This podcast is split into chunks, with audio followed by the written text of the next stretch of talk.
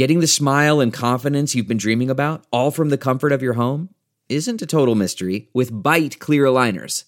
Just don't be surprised if all your friends start asking, What's your secret? Begin by ordering your at home impression kit today for only $14.95. Bite Clear Aligners are doctor directed and delivered to your door. Treatment costs thousands less than braces, plus, they offer flexible financing, accept eligible insurance, and you can pay with your HSA FSA. Get 80% off your impression kit when you use code WONDERY at Byte.com. That's B-Y-T-E dot com. Start your confidence journey today with Byte. Delve into the shadows of the mind with Sleeping Dogs, a gripping murder mystery starring Academy Award winner Russell Crowe. Now available on digital. Crowe portrays an ex homicide detective unraveling a brutal murder he can't recall. Uncovering secrets from his past, he learns a chilling truth. It's best to let sleeping dogs lie. Visit sleepingdogsmovie.com slash Wondery to watch Sleeping Dogs, now on digital. That's sleepingdogsmovie.com slash Wondery. CarMax is putting peace of mind back in car shopping by putting you in the driver's seat to find a ride that's right for you. Because at CarMax, we believe you shouldn't just settle for a car. You should love your car. That's why every car we sell is CarMax certified quality so you can be sure with upfront pricing that's the same for every customer. So don't settle. Find love at first drive and start shopping now at CarMax.com. CarMax, the way car buying should be. La selección mexicana se pintó de rosa. Debatimos si nos gusta o no la nueva camiseta de la selección mexicana. Y el que se va a pintar de tecate, tecatito mexicano será el Chelsea, el Super Chelsea. Y vamos a ver qué pasa con Osvaldo Alanís y los Quakes. Segundo año del mexicano en el equipo de Matías Almeida. Una entrevista exclusiva que hizo nuestro compañero Carlos Justis con el central zurdo del conjunto telúrico. Eso y más hoy acá en Deportes al Detalle.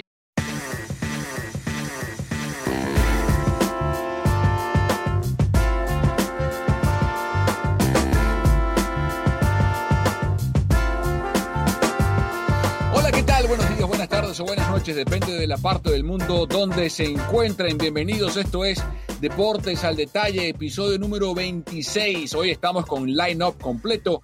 En Salt Lake City está Pedro Andrade, acá en el área de la Bahía Carlos Justice y quien les habla Carlos Mauricio Ramírez. Señores, feliz semana 26. Feliz semana, además de fecha FIFA, ¿no? ¿Sí? Sí, sí. En Conmebol no, pero sí.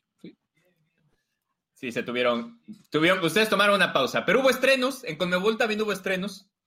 Ujú. Ujú. Ujú.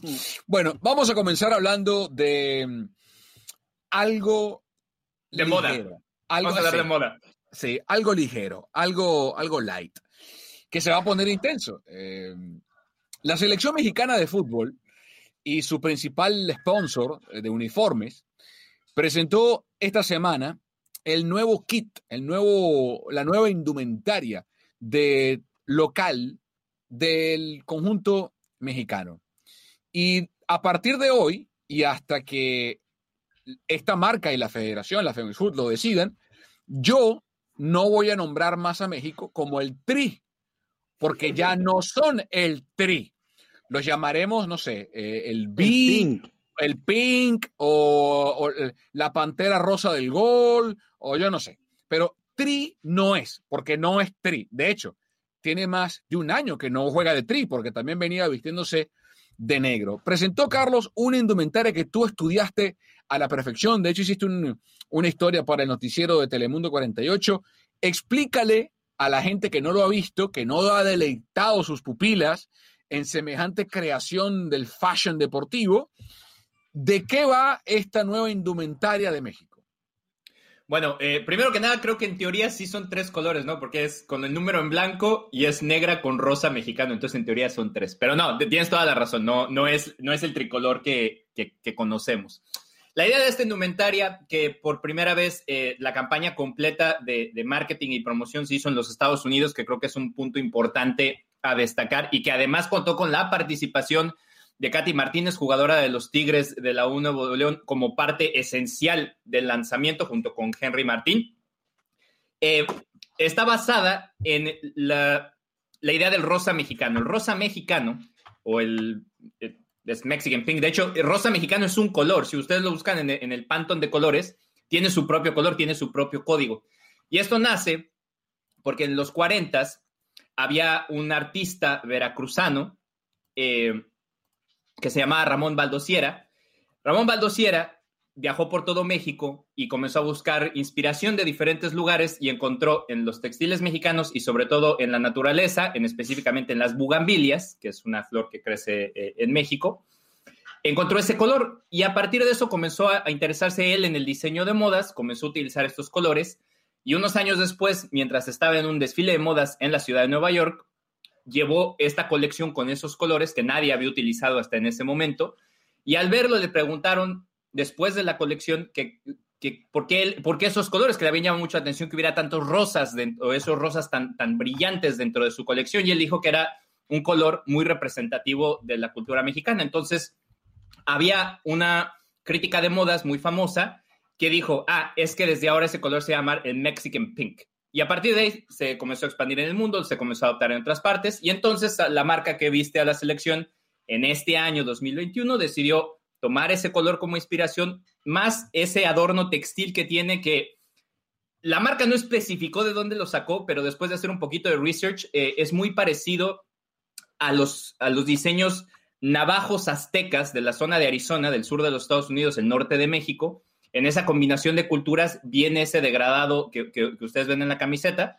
Y bueno, esa es la, la, historia de por qué la camiseta va así, con el hashtag además, solos jamás. Bueno, esa explicación de Carlos, eh, aparte de muy bien documentada, eh, porque repasó cada uno de los detalles, el color y todo lo demás, eh, está muy bien. Yo, yo la entiendo, la aplaudo, la valoro, el querer resaltar eh, un, color que es autóctono del, del pueblo mexicano, el querer colocar el, el, patrón del textil en la playera, todo eso yo lo aplaudo, lo, lo valoro, no pretendo minimizarlo ni mucho menos. Lo que a mí no me gusta y, y, no me va a gustar nunca es que sea el uniforme titular de México, que sea la indumentaria del local, porque así está presentada.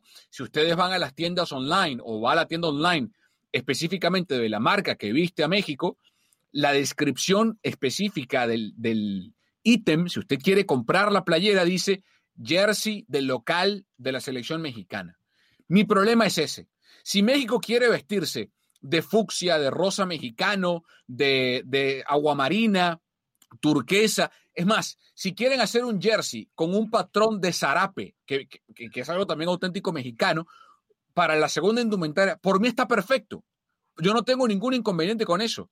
Lo que no me gusta, Pedro, es que se desnaturalice la tradición, la iconografía, la identidad de un uniforme tan reconocible en el mundo como el mexicano, porque en honor a la verdad, si uno piensa en selecciones que visten de verde en el mundo, la primera que a mí se me viene a la mente es México, por encima de Camerún o por encima de Nigeria o por encima de alguna otra que vista de verde, porque España es roja, Italia es azul, Brasil es amarilla, Argentina es albiceleste, Alemania es blanca, eh, predominantemente blanca con negro, eh, Holanda es naranja, eh, Bélgica es rojo, eh, Francia es azul, México es verde.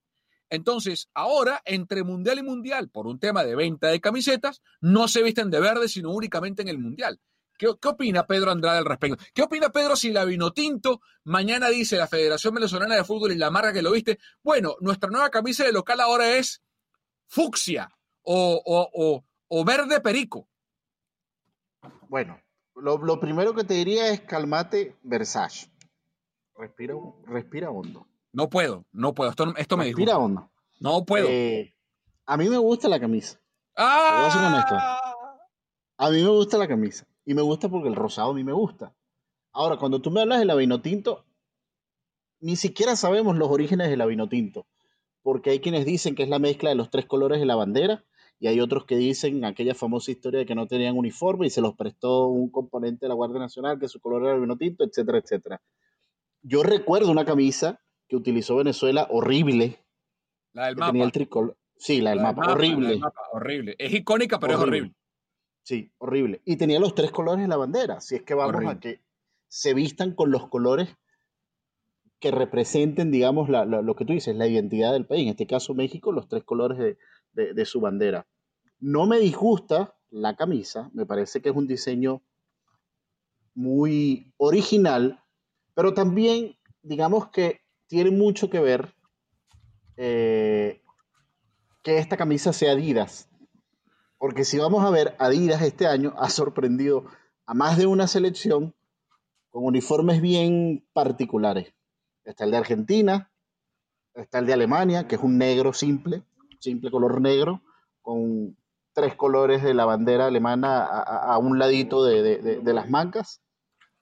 A mí no me disgusta. O sea, a mí en lo personal no me disgusta. Me parece que es muy buena. Y de hecho, a quien le extraña el color, después de aquí, eh, la tesis presentada por Carlos Justi, tienes 20 puntos, Carlos, en historia eh, de los orígenes del, del color rosa mexicano. El color rosa mexicano lo utiliza incluso la letra E en el sponsor, en el logotipo que dice Vive México, que generalmente es el que se usa en las campañas eh, de turismo internacional, el que usa México afuera de, ese país, invitando a la gente. Eh, y si ves, la letra E tiene una serografía muy similar a la, a la, construcción de lo que es esta camiseta. A mí no me molesta, en lo particular. Creo que no le quita ni identidad, ni mucho menos. Me parece que es una simple camiseta y ya. vamos por varias cosas. Varias cosas. Lo que tú dijiste de la marca que viste a México eh, no, tiene, no tiene ningún sentido. Voy por partes. Argentina, su nueva camiseta, que es de la misma marca, es albiceleste. O sea, no fue que le hicieron. Espera, pero es albiceleste. No es de franja. Espera, si, es, si, es, de franjas, eh, en la mm. si, es de franjas, la diferencia es que en la franja celeste la pusieron camuflada, pero los colores no cambiaron. A mí tampoco me gusta, a mí tampoco me gusta la Argentina, pero no, no es verde con turquesa. O sea, no, es, no son colores que no tienen nada que ver con Argentina a nivel de identidad de su uniforme. Es a lo que me refiero. La de Colombia, por ejemplo, que es la misma marca que viste a México y Argentina, es, es Colombia, es amarillo, azul y rojo. Y la de Alemania, que tú dices, es la segunda. O sea, es el away kit, es el uniforme de visitante que es todo negro. Porque te prometo, Pedro, que si mañana en, en Argentina sale esta misma marca con la AFA y dicen que el nuevo uniforme de la albiceleste de local es negro con rosa, hay, una, hay, un, hay disturbios en Buenos Aires. O sea, hay una manifestación en, en la plaza más grande que encuentran en Buenos Aires de la gente diciendo no nos bancamos la nueva playa, la, nueva indumentaria, la nueva camiseta, el jersey de Argentina. Porque Argentina es albiceleste en franjas verticales. Ese es mi problema. Eh, bueno. Eh, sí, sí, termina, termina y te digo. Porque Sí, siempre y cuando, si Argentina viene y gana la Copa América vestido de negro con, con fuchsia, yo creo que se acaban las camisetas de aquí a los próximos tres años. No, o cuando vean la foto, o cuando vean la foto de Messi con la camisa verde y naranja. No, no, no, porque España ganó el Mundial con la camisa azul y no se cambió para la camisa azul del local, ni, ni usan la camisa azul de visitante todo el tiempo. O sea, España, que era el reír del mundo antes de la Euro 2008 y 12 y el Mundial 2010, ganó, le ganó a Holanda vestido de azul marino. Y es un uniforme que de vez en cuando lo usan, pero no van a dejar de usar rojo en su uniforme titular, que es lo que a mí me, me, perturba. ¿Cómo permite, la, y, sobre todo de México, que Carlos, que es mexicano, lo entiende mejor que nosotros, la, la, el, un país que defiende su iconografía, su identidad, no solo dentro del fútbol, sino como como nación es México. Y esto es absolutamente desnaturalizado de la primera indumentaria de México. O sea, mientras estamos grabando el podcast, estamos viendo el partido entre México y Estados Unidos eh, sub-23. Yo no sé si está jugando Estados Unidos contra quién, porque esos colores no me dicen a mí nada. O sea, México ha podido perfectamente bien jugar de verde contra Estados Unidos. Qué bonito es eso.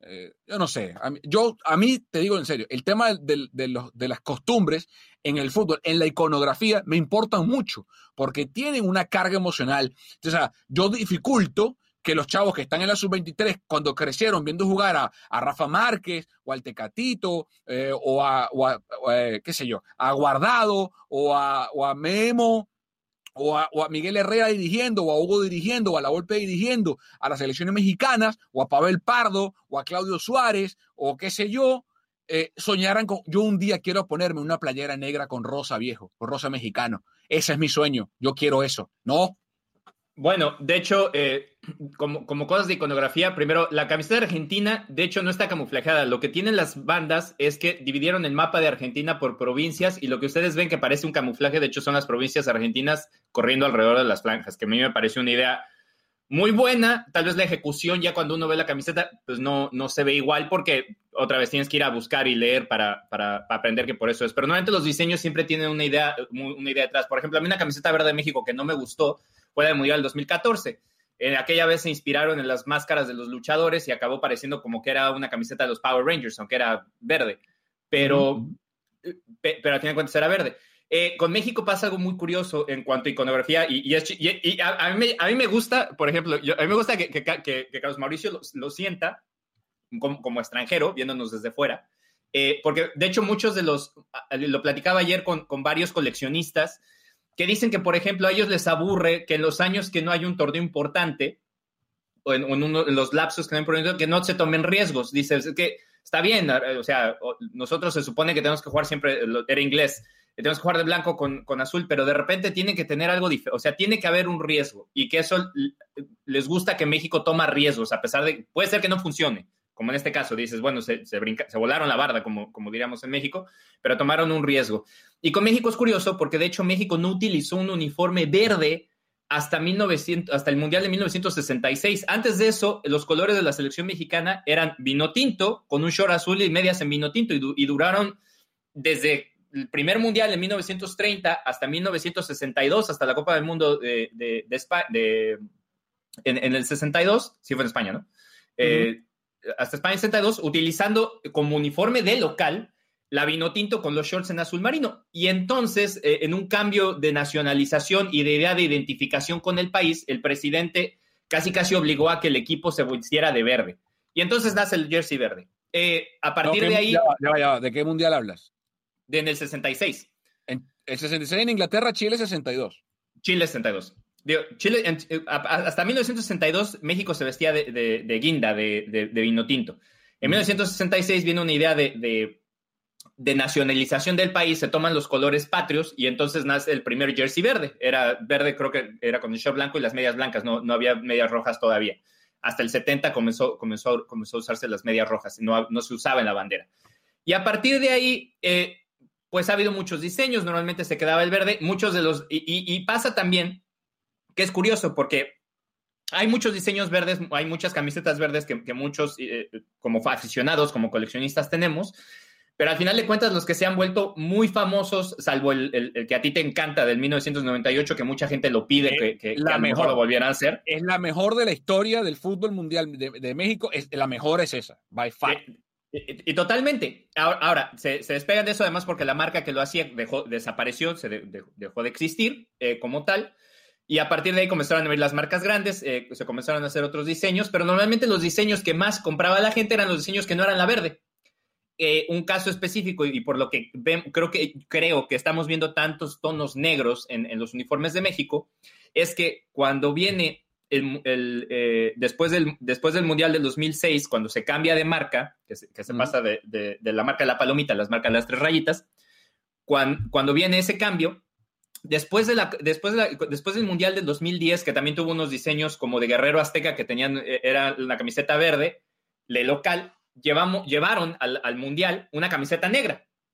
La camiseta negra causó tanto furor, que de hecho fue la que más se vendió, se vendió más que la verde. La que tenía dorado, que tenía vivos dorados. No, e, es que esa no fue la primera. La primera era, era totalmente negro, tenía un cuello rojo con verde y un pedazo, un pedazo verde en las mangas. De hecho, por aquí la tengo, se las puedo enseñar.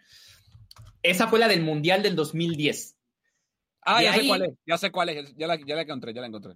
Desde ahí se cambia la que tú dices, que era una réplica básicamente de la de Alemania que usó en el 2010, que era, que era, negra con, vivos en dorado y rojo.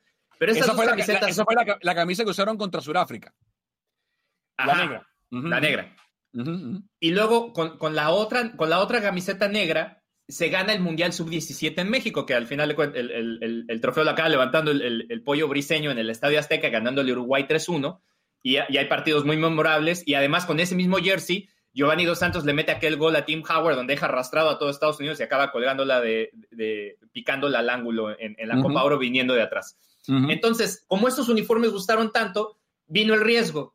En la siguiente cambio de generacional de las camisetas, sacan un jersey negro con verde que se vende muy bien, y entonces, o sea, yo creo que ya ahí han venido los tonos negros. Entonces, es extraño, sí, porque mucha gente lo identifica, pero al final de cuentas, te digo, es, es un lapso de tiempo, entre comillas, corto el que México ha podido tener con el uniforme verde, aunque, diciéndolo, para mí, eh, yo soy muy tradicionalista, a mí me gusta que, el jersey local sea, verde. Pero, el, pero el local, que hagan lo que quieran. El, el tiempo que tenga México utilizando el verde, eso, es una buena referencia histórica. Eh, tiene más tiempo usando verde que sin usarlo. Y, ejemplos como ese varios. Por ejemplo, Brasil empezó a utilizar amarillo después del maracanazo. Brasil se vestía de blanco y azul. O sea, pierde la final del Mundial del 50 contra Uruguay en, en, Maracaná, en Río de Janeiro, y hasta ese momento Brasil se vestía de blanco con azul. Hace, hace poco, hace, blanco con azul. Hace no mucho, de hecho, sacaron ese, utilizaron ese indumentario en la Copa América pasada eh, blanco con azul, justamente para recordar aquel uniforme viejo. Pero no, no es lo mismo. y, en ese momento, cuando lo utilizaron, en Brasil causó revuelo porque decían, hey, pero ¿por qué va? O sea, ¿qué pasa con el jersey amarillo? Y entendemos que se quiera eh, rendir como un homenaje centenario, lo que sea, a aquella camiseta, pero ese, ese, uniforme, primero que no nos identifica más y segundo que nos trae malos recuerdos. Malos recuerdos, claro. Si, si, tú, si tú me hubieses dicho, este uniforme que saca México es un uniforme centenario y es previo al del Tri. Me paro de pie, o sea, me, pongo de pie y aplaudo y yo voy y me compro la camiseta. Bueno, bueno, bueno, bueno, para, párate un momentico ahí porque también tú hablando de camisetas, que te gustó una blanco y negra. Que no es la titular, que no es la de local, que no es la de local. Porque el, América, el América se viste azul con crema. El día que el América diga, nos vamos a vestir de blanco y negro de local, bueno, ah, va, a haber disturbios en Cuapa. Mira, a mí me parece, a mí me parece, incluso a veces el tono de muchos opinadores y sobre todo en México que son, y con el debido respeto que son hasta hipócritas. ¿En qué sentido? No hay camiseta más representativa de lo que es México de la camiseta verde de 1999 que ni siquiera pudieron usar. La verde con rojo, ¿dices tú? No, era ah, exclusivamente verde que tenía el escudo. Ahí entra el tema de símbolos patrios y bla, bla, bla, y todo lo que tú quieras, y la ley, etcétera. Pero eso, más representativo y mexicano que eso, para que ahorita se pongan a estar quemando el Palacio Nacional porque la camisa es rosada con negro, por favor. Mira, pero, bueno, Ahí, vino, vino un problema de, con el gobierno muy extraño. Eh, también para los que nos están oyendo, tal vez si no lo saben, en México hay una ley que no te permite utilizar el himno y símbolos patrios. Y los, y los símbolos patrios, uno de ellos el escudo. Y en este caso, José Antonio García, que era el dueño de la marca Garcís en ese momento, que también era dueño del Atlante, eh, recibe el, la marca, o bueno, la, la, cuenta de la selección mexicana para poderla vestir después del 98, que desaparece la marca que se llamaba Ava Sport, que, era la que vestía hasta ese momento a México, que era la que tenía el calendario azteca y la M esa gigantesca que tuvieron en Copa América, donde pierden con Estados Unidos. José Antonio García decide hacerla y según cuenta la historia es que incluso fue y pidió permiso, le dijeron que sí, después se hicieron bolas porque no había una, votación y después de que la usa en Copa, en, Copa Confederaciones, le dicen que la tiene que sacar del mercado y acabó trayendo las camisetas a Estados Unidos y acá se vendieron las 30 mil que sobraron. Eh, mi punto es este. primero, eh, Carlos, ¿qué, ¿qué te dice a ti como mexicano eh, que esto no genere mayor problema en México? ¿O si hay un problema y yo no, yo no estoy enterado? Mira, hay, dos corrientes eh, de, ese, de ese pensamiento eh, que están pasando ahorita en México. Una la tengo que condenar totalmente y es que literalmente no les gusta porque la camiseta es rosa. No, no, no. Te lo juro. Puedes ir a revisar, y, pero tienes que ver en la cuenta de la selección mexicana en español, porque esta es una cosa también muy extraña. Si tú vas a la cuenta de la selección mexicana en español, la, que, la que siguen en México, hay una cantidad increíble de comentarios haciendo burla de que es un castigo por el grito homofóbico vestirlos de rosa. No, no, no. Digo, me parece deplorable, eh, deplorable. Y la, la, otra, no, hay unos que no les gusta el diseño simplemente porque no sabían la historia. Publiqué un video en mis redes, redes sociales explicándola. Muchos lo entendieron, dijeron, ah, bueno, más o menos ya lo entiendo. Y están los que están en el mismo canal que tú, que no les gusta porque hay que tener uno verde. Aunque dicen que la camiseta sí les gusta. Y creo que ahí también ahí es donde puede, puede haber ese, ese rompimiento. Hay a quien no le gusta la camiseta y a quien le gusta la camiseta, pero le, le molesta que sea la titular. Sí, mi, problema esencialmente es eso. Yo insisto, a mí la camiseta no me parece horrible. He visto muchas peores. Eh, por ejemplo, aquella eh, que llevaron al Mundial Carlos, que era eh, que parecía la camiseta de Charlie Brown, pero roja. horrible. esa, esa, esa, para mí es peor que esta. No me parece fea. Lo que, insisto, hay otras que, que, son peores pero lo que no me gusta es que sea la, titular de México. Como tampoco me gustó la negra, o sea, no me gusta que México titular no sea verde, blanca y roja. Es lo que a mí no me gusta. Eh, y, me pongo, y no lo digo porque sea México, lo diría exactamente lo mismo si la marca que viste a Venezuela hiciera algo similar, que apareciera mañana y dijera, bueno, ahora la vino tinto eh, se va a vestir de negro con rosa. No me gustaría, porque no son mis colores, no me siento identificado. Eh, y más cuando una selección, el mote de su selección justamente es, son los colores del uniforme. En el caso de México, el tri, eh, y en el caso, o sea, es como que Italia, que es la azurra, no se vista de azul, o la verde amarela, o, y así sucesivamente, ¿no? Pero bueno, ¿qué opinan ustedes de este debate? Nos pueden también comentar en nuestras redes sociales. Eh, Pedro, tus redes sociales para que la gente nos siga en Twitter y en Instagram. En Twitter, para que lo anoten, es arroba la guaraira, guaraira con doble Charlie. Es arroba Carlos Justice TV. Ahora también en TikTok. Hoy ahí subí la historia de por qué el rosa mexicano. Eh, Carlos Justice TV en todas las plataformas. y arroba muy activo, sí, muy activo. Y arroba toma papá, eh, eh, toma papá en todas las redes sociales, arroba toma papá. Dejamos de lado el debate cromático y de indumentaria. Hay unos que les gusta, otros que no, eh, pero siempre que entremos en un debate lo hacemos con respeto. Nada de que el rosado es un color de... Eso no tiene cabida. Hablemos ahora de el que sí puede tener cabida en el Chelsea. El Tecatito Corona pudiera desembarcar la temporada que viene en el equipo de Thomas Tuchel.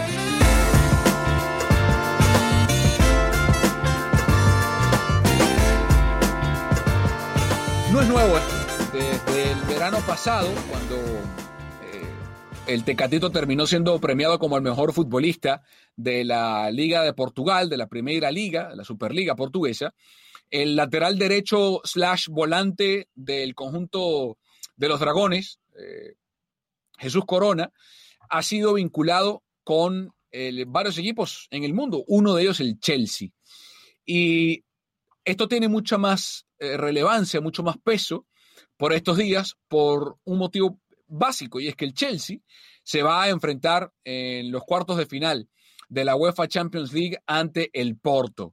Eh, va a poder ver de cerca, eh, escautear, analizar, ver de cerca, mirar el técnico Thomas Tuchel, que va a seguir el año que viene en el Chelsea por los eventos que soplan sin ningún inconveniente, analizar el, el aporte, lo que trae sobre la mesa Jesús Manuel Corona, el futbolista de 28 años de edad, que es titular indiscutible en el equipo de Sergio Conceição, en lo que va de temporada solamente en la liga.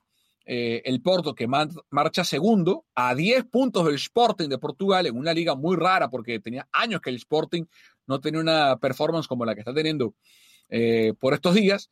En, en, medio de estos 24 partidos de liga, para que se hagan una idea, el Tecatito los ha jugado todos los partidos, absolutamente todos. Es uno de los pocos, junto con Taremi, junto con Marega, eh, junto con Sergio Oliveira, que ha jugado todos los partidos para el conjunto de Conceizado en distintas posiciones. Em, ¿Qué te parece, Carlos, una posible llegada de Jesús Manuel Corona, el de Hermosillo, a los 28 años de edad, porque llegaría en verano, el cumpleaños en enero, todavía estaría, se acaba de cumplir los 28, eh, al Chelsea. Me, gusta la idea por, reto para una liga eh, más competitiva, eh, sabiendo el, tamaño de, de, Jesús Manuel en el tipo de fútbol que, juega el Chelsea.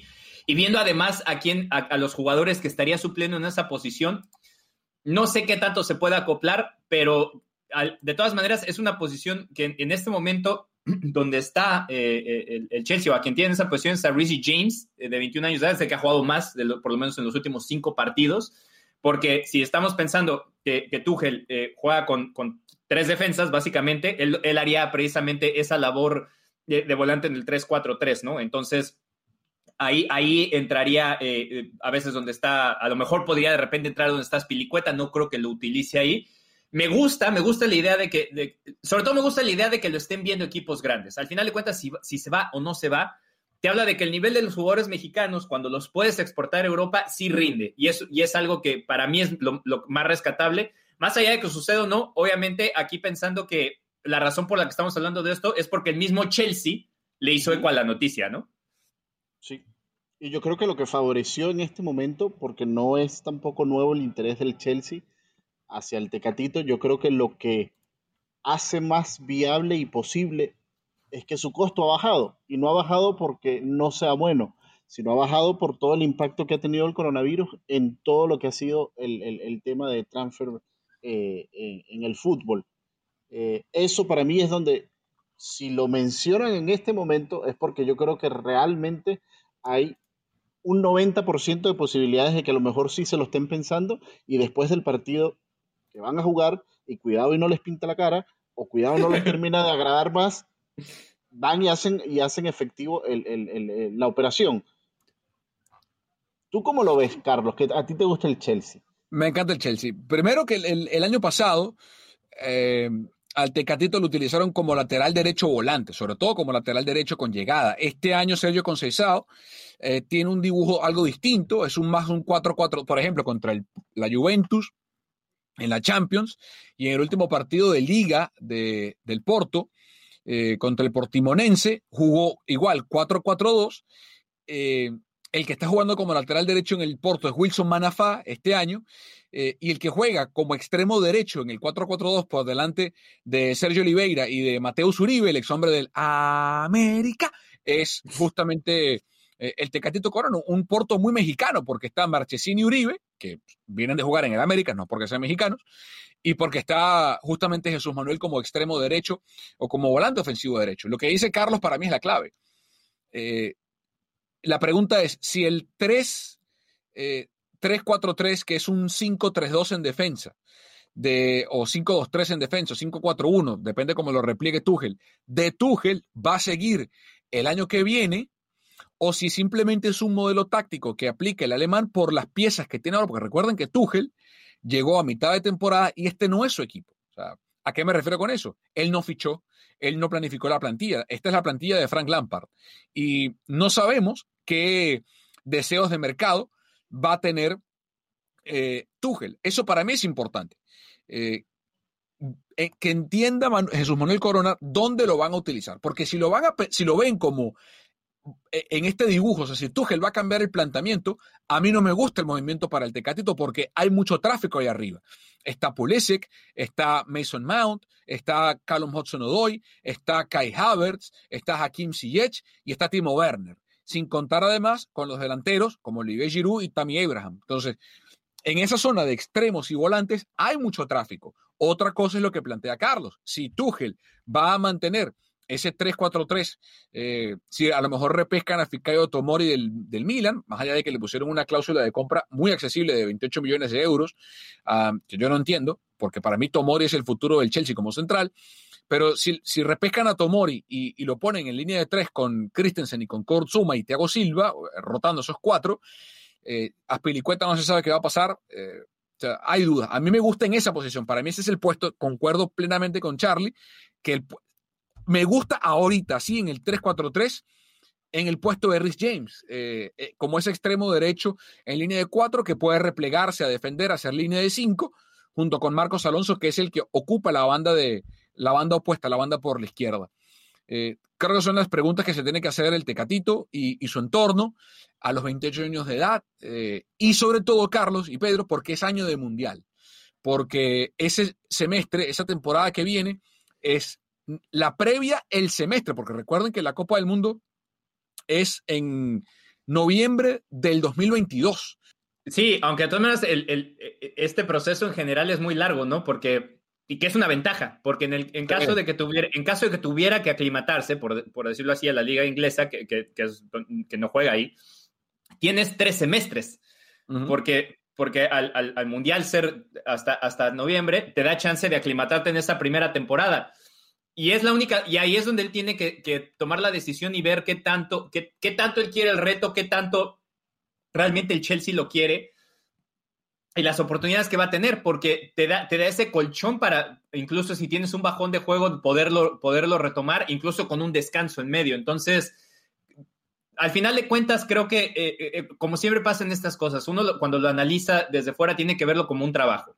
Entonces, para él es, si puedo ir a este lugar, y ejercer mi trabajo de buena manera, con, con un salario que a, que a, mí me gusta, con unas condiciones de vida que a mí me gustan, que de hecho es, curioso porque pensar que, que, vas de Porto a Londres, pues bueno, no, es, en cuanto a, estilo de vida, es diferente, pero siguen siendo, siguen siendo ciudades con, muchas cosas que hacer, ¿no?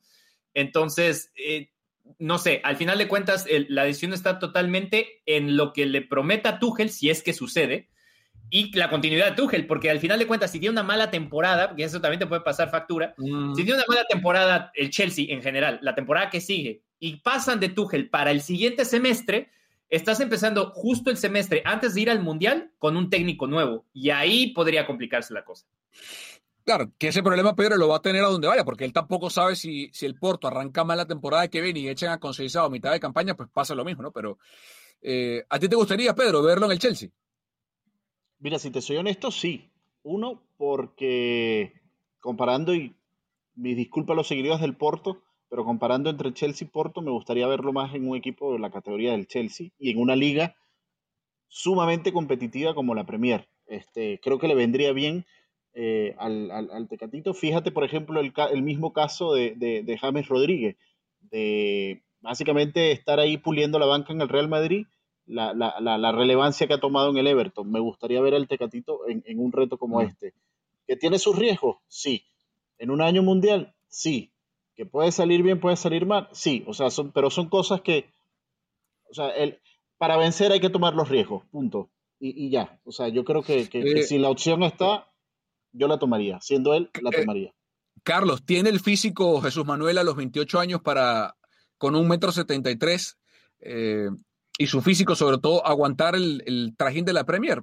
Lo pregunto porque pareciera que eh, e, es siempre un tema que sacamos a colación, pero hay jugadores como por ejemplo en el mismo Chelsea, como Ben Chilwell o el propio César Aspilicueta, que tienen físicos parecidos a Jesús Manuel y, y, se les ha adaptado bien, más allá de que Aspilicueta tiene ya años en la Premier, ¿no? Sí, totalmente. Eh, yo creo que sí aguanta. Yo creo que está, eh, sobre todo como ha avanzado la, tecnología y, la recuperación, creo que, creo que de todas maneras Jesús Manuel está en, en, en un momento óptimo y aún as, aunque no tuviera una carrera larga para jugar en la Premier, creo que sí le alcanza por lo menos para tener dos o tres años bastante buenos, ¿no? Entonces, yo creo que sí, yo creo que sí le da. La de, la, ahí lo único es cómo te vas a adaptar, porque la velocidad, la, la fuerza y, y, por la posición que juegas van a ser totalmente diferentes. Y además sí, la cantidad de partidos, porque en, en, a diferencia de otras ligas, en la Premier juegan hasta el, el torneo de solteros contra casados. O sea, tienes la F Cup, la Shield Cup, la, la, la, Liga Premier, los equipos que entren a la, a, la, a la, Liga de Campeones, los equipos que entren a la Europa League. Sí, esa es la duda, porque, eh, por ejemplo, Ben Chilwell eh, hoy está en el Chelsea, lateral izquierdo. Chilwell mide un metro setenta y ocho. Eh, mide exactamente lo mismo eh, Aspilicueta, metro setenta y ocho.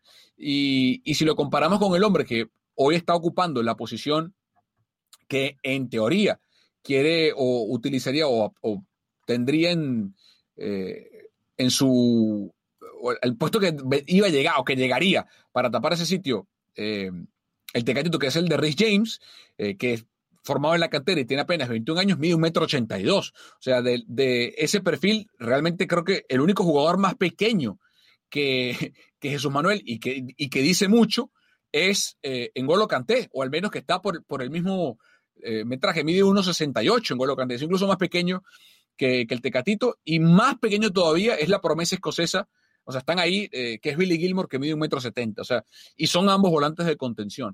Yo estoy con Carlos, yo creo que el, físico del Tecate ya tiene suficiente tiempo en Europa, en un equipo importante, jugando competencias importantes como el Porto, como para que se dude si tiene el físico para aguantar o no el, el, trajín de la Premier, ¿no? Así que bueno, vamos, a ver, vamos a ver qué pasa con el Tecatito Corona, si desembarca o no del puerto de Porto, que es un puerto además hermosísimo, una ciudad se come, se, pasea, se vive muy bien en Porto, al puerto de Londres. Bien, dejamos de lado el tema y ahora vamos a escuchar una entrevista exclusiva que hizo nuestro compañero Carlos Justice con Osvaldo Alanís, el central de los Quakes en la previa del comienzo de la temporada 2021 de la Major League Soccer.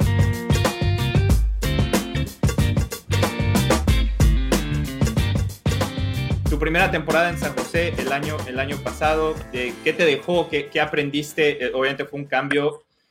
No solamente cambiaste de fútbol, cambiaste de vida y encima se te viene la pandemia, ¿no? Entonces, ¿cómo viviste esta primera temporada acá por, estos lares? Muchos cambios, muchas adaptaciones, muchas cosas nuevas por la liga y por la vida que nos llevó a, a esta situación mundial que nos tocó vivir.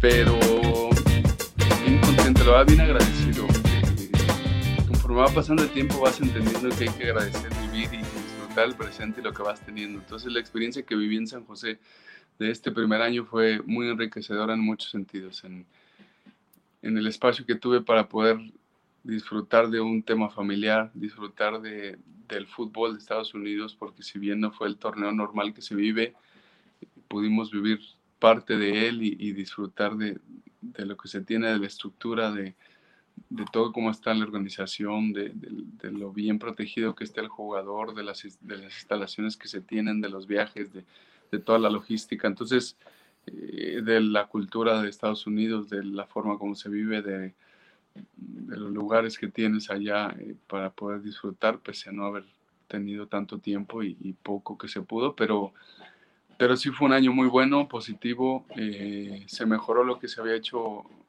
en el anterior año y en anteriores años en tema como equipo de lo que se logró y con mucha fe y credibilidad y con esa adaptación que creo que el siguiente año va a ser muy bueno y va a ser mucho mejor para lograr mejores cosas con el equipo grupalmente e individualmente que tengo fe y estoy trabajando para que así sea y que mejoremos todavía más.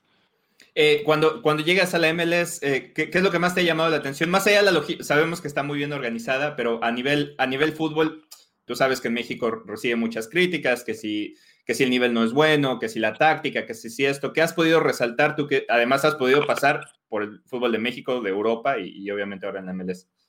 Eh, creo que está creciendo bastante en tema táctico, tema estratégico, eh, en tema físico, en tema dinámica, en tema eh, trabajo, en tema mentalidad. Creo que el, el, fútbol de acá es, en Estados Unidos es muy fuerte, es, te sorprende la forma como, como se juega, la dinámica con que juegan todos los equipos, eh, la intensidad, todo lo que viene más al tema físico. Y en tema táctico y técnico cada vez vienen jugadores con mayor capacidad y los que van saliendo también una calidad técnica impresionante. Yo tenemos ahí en el equipo varios jugadores muy buenos, unos físicamente y unos tácticamente, eh, que te dejan ver cómo está creciendo el fútbol de acá y también eh, todo lo que rodea a Estados Unidos en, ese tema. Entonces, sí te diría, eh, en ese tema son muy fuertes, en tema eh, físico, en tema de intensidad, cada vez más estratégicamente también mejorando, bien técnicos también con mucha capacidad y, jugadores también de diferentes lados que también tienen mucha capacidad, entonces va mejorando y técnicamente creo que cada vez vienen jugadores con mayor capacidad técnica y que, que, van mejorando en ese sentido. Entonces, creo que es una liga que viene a crecimiento muchísimo y que en este momento está peleando en muchos temas y por algo hay tantos jugadores en Europa por, por, por esas cualidades y esa forma de jugar similar en algunos puntos a lo que es allá en Europa. Y ahora eh, también eh, el equipo, el equipo de la temporada pasada tuvo algunos altibajos, eh, momentos, momentos donde jugaban muy bien, después venían esas goleadas que era, que era difícil eh, asimilar. ¿A, qué atribuyes esto? ¿Qué puede, qué puede hacer? Porque además, eh, a lo mejor fue, fue atípico en el 2020, pero sí es algo que pasa eh, normalmente en, en, en, la MLS. ¿A qué, a qué atribuyes que, que, que, se den ese tipo de resultados, no solo con ustedes, pero en general en la liga? Creo que a esa competencia que hay, hay situaciones también, como dices, atípicas que, que complican, tema lesiones, tema de diferentes situaciones de, de partidos especiales, de partidos muy, muy juntos en cuanto a, tiempos entre uno y otro, diferentes situaciones que te merman y te, te, llegan a influir un poco en los resultados y también la competencia que hay, que todos los, los equipos tienen sus jugadores de buena manera y, también eh, en ese crecimiento que se tiene y que se está teniendo, eh, pues hay momentos en que no se tienen buenos juegos y que el fútbol de Estados Unidos es más vistoso que otros porque tiene muchas acciones de gol, tiene muchas ocasiones, tiene eh, creo que a veces muchos goles, entonces eh, es algo bueno para el espectáculo, pero sí es algo que a veces te toca un, partido de ganar muy bien y de repente de, perder también muy feo. Eh, a nosotros, y, hablo como equipo, San José, estamos en esa labor de, de ser lo más constantes posibles y buscar lo menos posible esos altibajos como te digo, hubo muchas situaciones que influyeron para que hubiera también ese altibajo, pero también era la parte de la adaptación que, que el equipo estaba embalándose y agarrando ese, ese entendimiento, esa forma de jugar para después cerrar de muy buena manera, que fue lo que hicimos. Cerramos bien el torneo, nos metimos a liguilla, a playoffs y, y, por ahí quedamos fuera por poco. O sea, fue en penales y, teníamos la posibilidad y fue un partido muy reñido ante un rival que había sido constante y que había sido y que estuvo ahí arriba todo el tiempo. Entonces, eh, creo que San José va a venir a más y, esa adaptación que se tuvo y esos momentos difíciles ahora van a ser menores todavía porque se va teniendo cada vez más entendimiento en el equipo y, se van sumando jugadores que, que, entienden y que están en esa misma línea. Eh, ustedes en general son además un equipo muy, muy latino, eh, desde Matías como, como técnico, están ustedes, ahora llega eh, Eduardo, que a quien conoces bastante bien, Eric Remedi, tienen otro, otro refuerzo que llega desde Argentina. ¿Qué le da al equipo, el equipo eso? Porque vemos que influye al grado de que hasta Tommy Thompson se mete en la idea de, que hay que hablar español y ser parte de la cultura, ¿no? ¿Qué crees que le, da eso a San José? Le da pues yo creo que ese toque que tiene Matías y que nos, nos ha impartido a todos los jugadores que hemos estado con él, eh, de esa unión, ese esfuerzo, esa, esa orientación hacia el equipo, hacia ser buenos seres humanos y buscar que en conjunto hagamos algo sólido, eh, que al final en el fútbol y en la mayoría de los deportes de conjunto es lo que más te va a dar para tener éxitos. El ser un, un equipo realmente equipo y, jugar en conjunto todos es lo que realmente te da para, para poder hacer bien las cosas. Entonces, creo que eso, cada jugador que viene a sumar, eh, con mayor razón lo va a tener así, lo va, a, lo, va a aportar y va a buscar meterse en esa sintonía, que es lo que te va a dar para lograr cosas y que tenemos mucha fe de que va a ser un buen año este.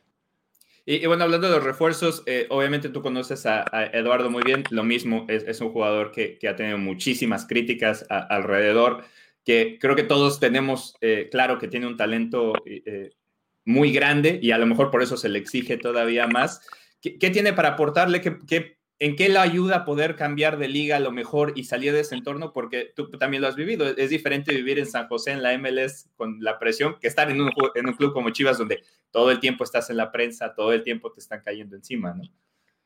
Sí, cambia mucho. Eh, presión, la gente, los medios que tienes encima, todo.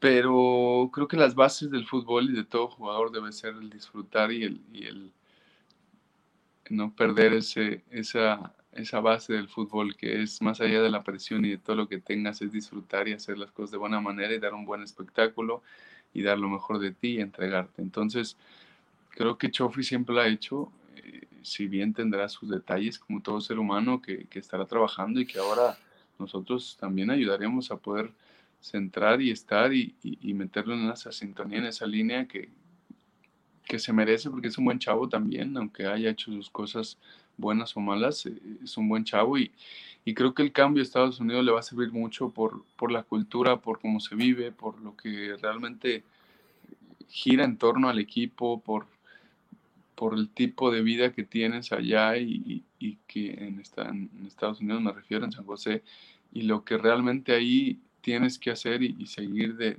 reglamentos, de orden, de, de disciplina sino también no te da porque no solamente con la calidad se da, sino también necesitas de un esfuerzo y de muchas cosas. Entonces creo que Chofis allá le va a sentar bien, eh, va a tener que tener una adaptación.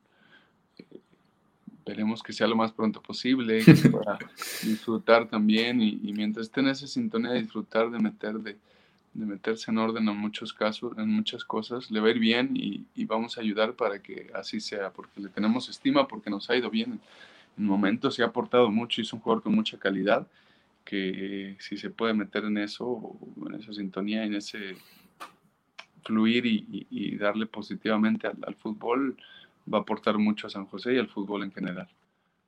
Y, además porque siento que también ayuda cuando tienes, tienes compañeros que te arropan, ¿no? También es, importante entrar en un grupo primero con Matías, que, es un entrenador que se preocupa por ustedes como personas, que le habla al jugador, que, que está cerca, y además, bueno, e, estás tú, está, está el güero, los dos además con, con una calidad humana también donde ustedes son bastante tranquilos, eh, les, estaba yo comentando eso hace unos días, ustedes son bastante tranquilos y eso ayuda también a que, a que ayuden a sus compañeros a mantenerse en, en la disciplina porque ustedes son muy disciplinados. Esa es la idea, esa es la idea que, que al final permies y puedas sumar en, cosas positivas a la gente que te rodea y en este caso un jugador con él con tanta calidad, pues le vamos a sumar y, dar para adelante para que para que Choque saque lo mejor de él y nosotros saquemos lo mejor de nosotros y podamos sumar al equipo algo muy bueno que al final en equipo va a dar resultados positivos, eso lo tenemos seguro y lo hemos platicado con Matías. Entonces,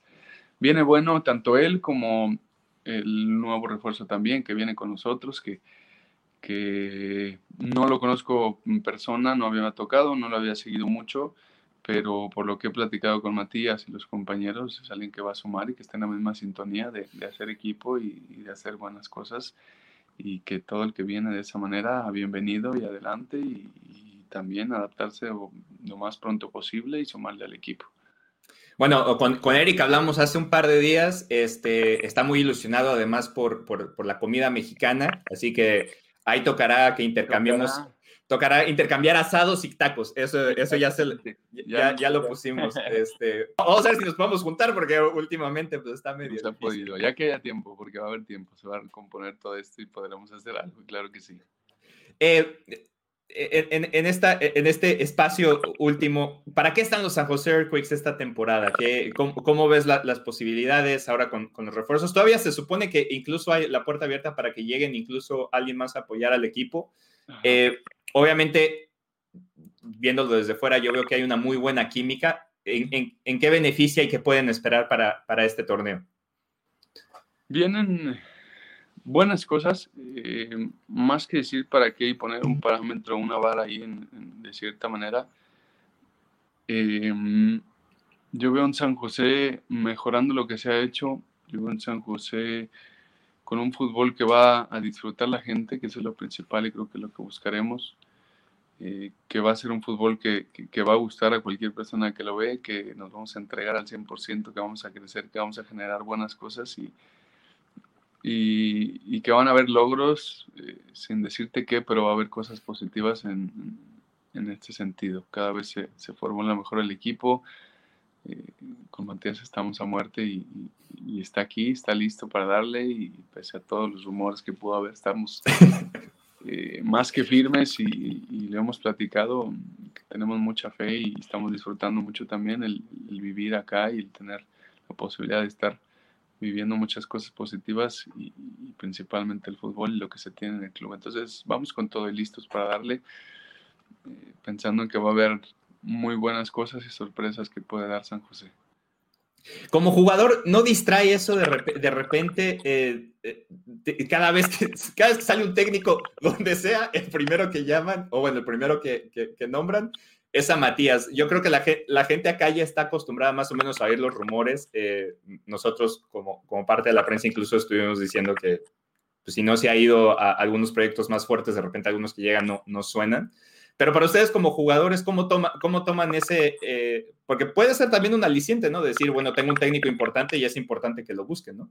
Por ese lado, yo lo tomo de esa manera y, y hasta que no fuera un hecho, porque toda la vida es haber rumores y especulaciones, pero es mejor esperar a que sea un hecho porque todo el sentimiento, preocupación, idea y todo es de gratis cuando no es seguro. Entonces, ¿para qué pensar en esas situaciones que pueden ser? El hubiera, el, el, el que pasará, el puede ser, el tal, y mejor esperarte a que sean hechos. Entonces, por mientras, pues nada más te refuerza el que es un técnico que tiene calidad y que por algo lo quieren en tantos lados. Entonces, el que esté acá también te refuerza que Matías quiere estar acá, que tiene la, intención y, sigue el plan de, sumar, de lograr cosas con San José. Eh, y pues como jugador agradeces que, tengamos esa posibilidad de que esté acá, como dices, con, contando con tantas eh, personas que lo candidat bueno, que lo ponen de candidato y que lo quisieran tener en sus equipos. Entonces eso es bueno, eso es bueno, es positivo. Eh, seguir haciendo cosas buenas para que más equipos todavía lo quieran y, sea bien para todos. Y vamos a cerrar hablando, hablando de ti eh, como, futbolista, como, como persona. E-, eres una persona eh, muy emprendedora, eh, que, entiende que, que, el fútbol, pues lamentablemente tiene una fecha de expiración y has podido aprovechar las oportunidades lo más, lo más que has podido. lo primero es, me llama mucho la atención que lamentablemente por circunstancias de la vida eh, no pudiste ir a los Olímpicos porque quedas en esa lista este, preliminar, no pudiste ir a, Rusia porque estás en esa lista preliminar, pero sigues adelante, eh, trata de hacerlo mejor. ¿Qué has aprendido, qué te ha dado el fútbol en ese sentido de, y, cómo has hecho para que, porque muchos jugadores se hubieran caído ahí y tú mantienes un nivel y, sigues, por, aunque sean las listas preliminares, sigues llegando ahí? Sí. ¿Cómo haces para eso? Al final creo que... Eh, debes tener una filosofía de vida y, me he enfocado en eso, en tener mi filosofía de lo que quiero y, esos sueños que sigo consiguiendo y logrando y, soñando con tener, eh, sigo pensando que puedo seguir aportando a selección, que puedo seguir aportando al fútbol y, teniendo esa fe y trabajando para eso, las oportunidades se van dando. Eh, si bien, como dices, he estado ahí, cerca, ahí en las listas y, y son cosas que estoy trabajando también para poder que no sea solo estar cerca, sino lograrlo, pero, pero es con esas ganas y ese disfrute y, ese brindarle al fútbol y brindarle a la vida también en diferentes aspectos, lo más que puedas, pensando eh, en lo más que, puedas lograr, eh, llegues a donde llegues y disfrutando también hasta donde puedas llegar. Eh, ha sido mi filosofía, ha sido difícil, no te digo que no, ha sido momentos donde quisieras poder cambiar ciertas cosas para poder estar, para poder sumar, pero así es la vida y hay que seguir y, a veces no te tocas por algo y por una razón más importante o por algo que, que, no te tocaba, una experiencia que tenías que vivir. Entonces lo voy afrontando así, cada situación que mi vida me va presentando, me duele, cuesta, no digo que sea algo fácil, pero, pero busco la manera positiva de seguir, de darle, de pensar en lo que viene, de seguir soñando y, creyendo que, se pueden lograr cosas buenas y que cada cosa que se va viviendo la debemos disfrutar al máximo. Eh, también dentro de esas etapas pues vas aprendiendo todo eso también. en momentos estás pensando en el futuro y en lo que viene cuando podrías estar enfocado más bien en, en ese presente y en ese qué puedo hacer en este momento para disfrutar lo que estoy viviendo y qué estoy viviendo eh, en este momento disfrutarlo al máximo y poder estar al 100. Entonces, pues cada caso ha sido diferente, cada momento ha sido diferente y en unos he sabido afrontarlo de mejor manera, pero, pero pensando en lo que ahorita puedo hacer y el momento que tengo para disfrutar y para sumar, y ahorita estoy en San José y voy a aportarle al fútbol de la MLS eh, darle satisfacción a la gente y, eso hará que vengan buenas cosas tanto en, mi país y en selección como nuevas oportunidades, como crecimiento en el mismo San José, como eh, en otros ámbitos también de la vida. Entonces es mi forma de filosofía y la forma como me gusta afrontarlo para poder salir adelante. Y, sobre todo con el apoyo de tu familia, ¿no? Porque además veo que eres una persona bien familiar, eh, tiene tus, tus, padres, tus hermanas siempre, siempre están siempre están rodeándote y eso, y eso también es importante, ¿no? Eh, no siempre uno tiene esa posibilidad y, tú pues tratas de disfrutarlos al máximo, ¿no? Sí, agradezco, agradezco mucho lo que la vida me presentó con, con la familia que tengo. Creo que todos debemos estar orgullosos de nuestra familia, pero pues en este caso agradezco la familia que tengo, me gusta frecuentarlos, me gusta estar con ellos, me gusta las personas que amo, tratar de darles el amor en el tiempo que tengo, en la medida que puedo. Llámense abuelos, tíos, primos, eh, papá, mamá, hermanas, a todas las personas, inclusive amigos también. Entonces sí busco disfrutar los momentos más que pueda, pero pues con, la, con el equilibrio que se requiere, también haciendo mis cosas. Pero, pero sí he tratado de, de disfrutar y, de poder compartir también con las personas que amo diferentes experiencias que también son lo que principalmente te dejan marcado ahí en, la vida, en, lo que vas viviendo para el futuro, más, más que una cuestión de logros y así es más las experiencias que puedas ir viviendo y, ese cariño y amor que puedas tener con ellos. Eh, le has dado la vuelta a todo el mundo, eh, ahora, ahora estás acá en San José. ¿Qué es lo que más te ha gustado de la ciudad? ¿Qué te llama la atención? Obviamente, pues una, una pena que por, por, por, la pandemia, pues no has podido ir a, a, disfrutar de todos los lugares que podría, que podría ir uno a ver, pero ¿qué es lo que más te ha gustado de vivir por acá? Hay muchas cosas, el, el orden, cómo se vive, que tienes todo para, para vivir de manera espectacular, tienes toda la facilidad para comprar todo tipo de cosas, para, para hacer muchos también eh, cosas que, que, en algunas otras ciudades, en otros países, así por la inseguridad, por diferentes situaciones, es más complicado. Entonces, eh, tienes lugares muy bonitos, tienes eh, playas también, tienes ciudades grandes, y en eso estamos, tratando también de, de que todo se dé de buena manera. También ojalá que pronto podamos regresar a, poder salir un poco más, a tener un poco más de esparcimiento y, que, que, podamos también disfrutar de los diferentes deportes que no he podido también acudir a diferentes eventos de esos. Ojalá que pronto me toque eh, visitar ciertos lugares que también ahorita están cerrados, pero pero sí hay muchas cosas que se disfrutan. El tener también tanta diversidad de, de culturas, porque amplía también hasta para restaurantes que, que, que, al final serán diferentes a otros lados que son, no son tan lujosos o de diferente manera.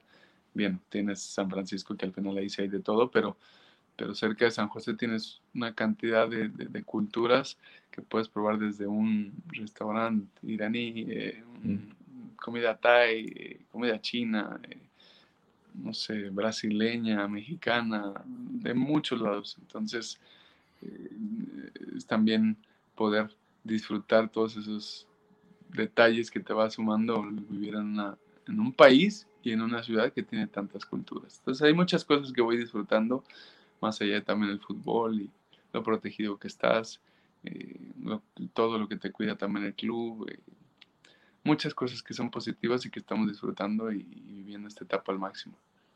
Sí, acá, acá los únicos que te damos lata somos nosotros, de vez en, de vez en, de, de vez en cuando. Hay un lugar, hay un lugar de comida eh, caribeña buenísimo. Este, ahora, ahora que andes por acá, te lo te, te paso. Te, te, paso la recomendación. Este, y hablando de comida, también te gusta, pues, crecer tus propias viandas, ¿no? Eh, sí. eh, cuéntame un poquito cómo, cómo, ¿Cómo decidiste mudarte al lugar donde te mudaste? Porque lo has compartido mucho y, y, sí. y hacer este jardín eh, y, y, básicamente cultivar tu propia, tu propia comida. Eh, sí, se dio, creo que toda la vida siempre es causalidades más que casualidades, se van dando de diferente manera y salió esta casa, salió esa oportunidad de, de poder rentar ahí con todo lo que tenía, con, con todo el tema de, de, de amueblado y todo lo que tenía realmente para poder llegar y, y, vivir y todo lo que el jardín, la zona de atrás, el huerto y todo, eh, se dio, se dio, se dio de una manera muy natural, pero es algo que dije, esto está espectacular porque pues tenemos tiempo y más que no sabíamos que venía la pandemia, mira, nos dio también para poder tener más entretención, para poder disfrutar, para estar esparcimiento, para disfrutar con mis papás y ver el crecimiento y muchas cosas que fuimos viendo ahí que disfrutas. Entonces se dio y, y encontré el lugar y, ya tenía la idea, inclusive estando en España llegué a sembrar un par de, de plantitas de chile, de otras cosas, eh, pero en una maceta que podías tener porque vivía en un apartamento, allá lo llaman piso, uh -huh. este, pero acá pues se dio porque tenía el espacio y el clima y en California se da todo de manera espectacular, entonces también eso ayudó. Y ahí está, ahí está el jardín, ahí vamos a llegar ahora a darle mantenimiento, que estuvimos de vacaciones y no pudimos por ahí darle mucho y plantaremos ahí otras cosas que ya les iré mostrando porque es, es bonito y tiene muchas cosas también que te enseña la madre naturaleza. A veces nos damos cuenta que te enseña cosas tan simples ahí dentro de, metafóricamente o analógicamente, no sé cómo se pueda definir, pero te va enseñando cosas y tips de la vida y, de cómo es la madre naturaleza, el ejemplo de también la vida como debe ser. Entonces, está padre, lo disfruto y, ahí me distraigo y, le doy atención por ahí.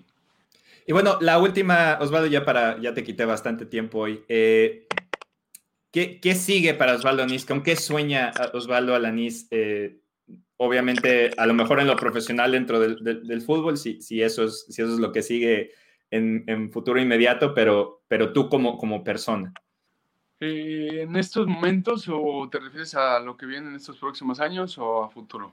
Por eso digo, eh, eh, es, tu, sueño más grande como, como, legado de Osvaldo Alanís, ¿cuál es? Mi sueño más grande, sumarle a la mayor cantidad posible de personas un granito o lo que sea que yo pueda aportar de algo positivo. Eh, llámese con mi ejemplo, llámese con, cosas que vas viviendo y vas dando de ejemplo, con, personas también que se van sumando, con proyectos, porque también me gusta ir haciendo proyectos. Y lo principal que ha sido mi vida desde que tengo uso de razón con el fútbol, que al final el fútbol es eh, un, un mostrar un gusto, un disfrutar de ese, de ese juego que desde niño queríamos hacer y que das motivación a mucha gente y das alegrías y también tristezas, pero esperemos más alegrías. Pero eso mismo es dentro de mi esencia el, poder brindarle a la gente algo positivo. Eh, si mi forma de jugar, si, si mis goles, mis pases, mi, defensivo, eh, a la gente le motiva y le da una diversión, ya con eso me doy bien servido en, en tema futbolístico y si más allá de lo que es Osvaldo Alanis quitando el futbolista y más como persona, puede sumarle también por lo que me ha tocado vivir, los consejos, la forma de ver la vida, pues adelante. Y si sumamos en proyectos y en cosas también ajenas al fútbol y, a lo que esté haciendo ahorita, pues también es positivo y, es lo que a mí me, me, gustaría dejar como legado en la vida. Entonces, eh, pues faltan muchas cosas, mucho camino. Voy empezando, tengo 30 años, me quedan 60, 70 años todavía de vida, esperemos, viva como mi abuela a los 100.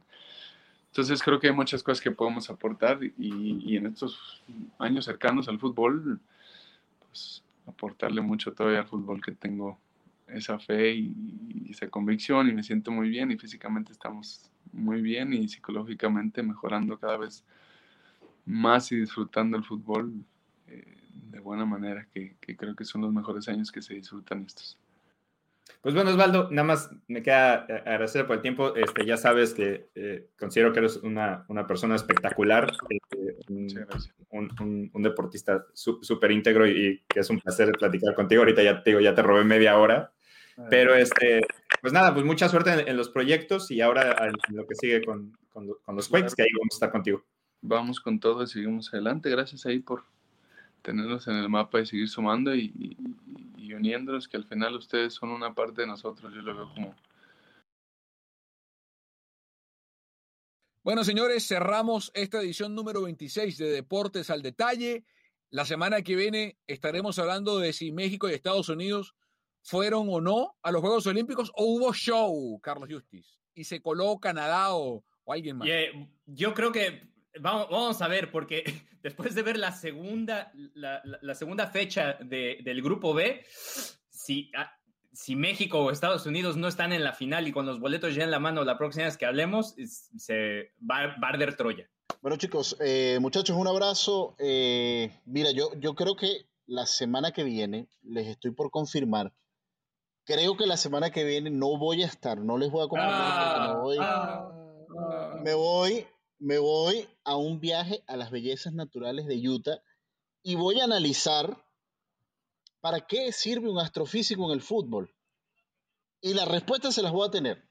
No sé si para la semana 27 o la semana 28, pero de que se las tengo, se las tengo. La respuesta puede ser tan sencilla como no, no sirve para nada, o tan compleja como sí sirve para mucho y, nos traerás un... Eh, esperamos un reporte completo, Pedro Andrade. Cuenta con eso. ¿Qué opinas tú de eso, Justis? A lo mejor, a lo mejor podemos entender por qué te gusta una camisa blanco y negro y no una negra con rosado. Te, te- te estoy explicando, te estoy explicando. Ya te expliqué, no me hagas repetir. Quiero ver que mañana, ojalá, ojalá mañana, la Vinotinto diga, nuevo kit de local, anaranjado con turquesa. A ver qué vas a decir. Me- uso la de visitante. Eh, uso la de visitante, sí, sí, es verdad. Señores, esto fue Deportes al Detalle.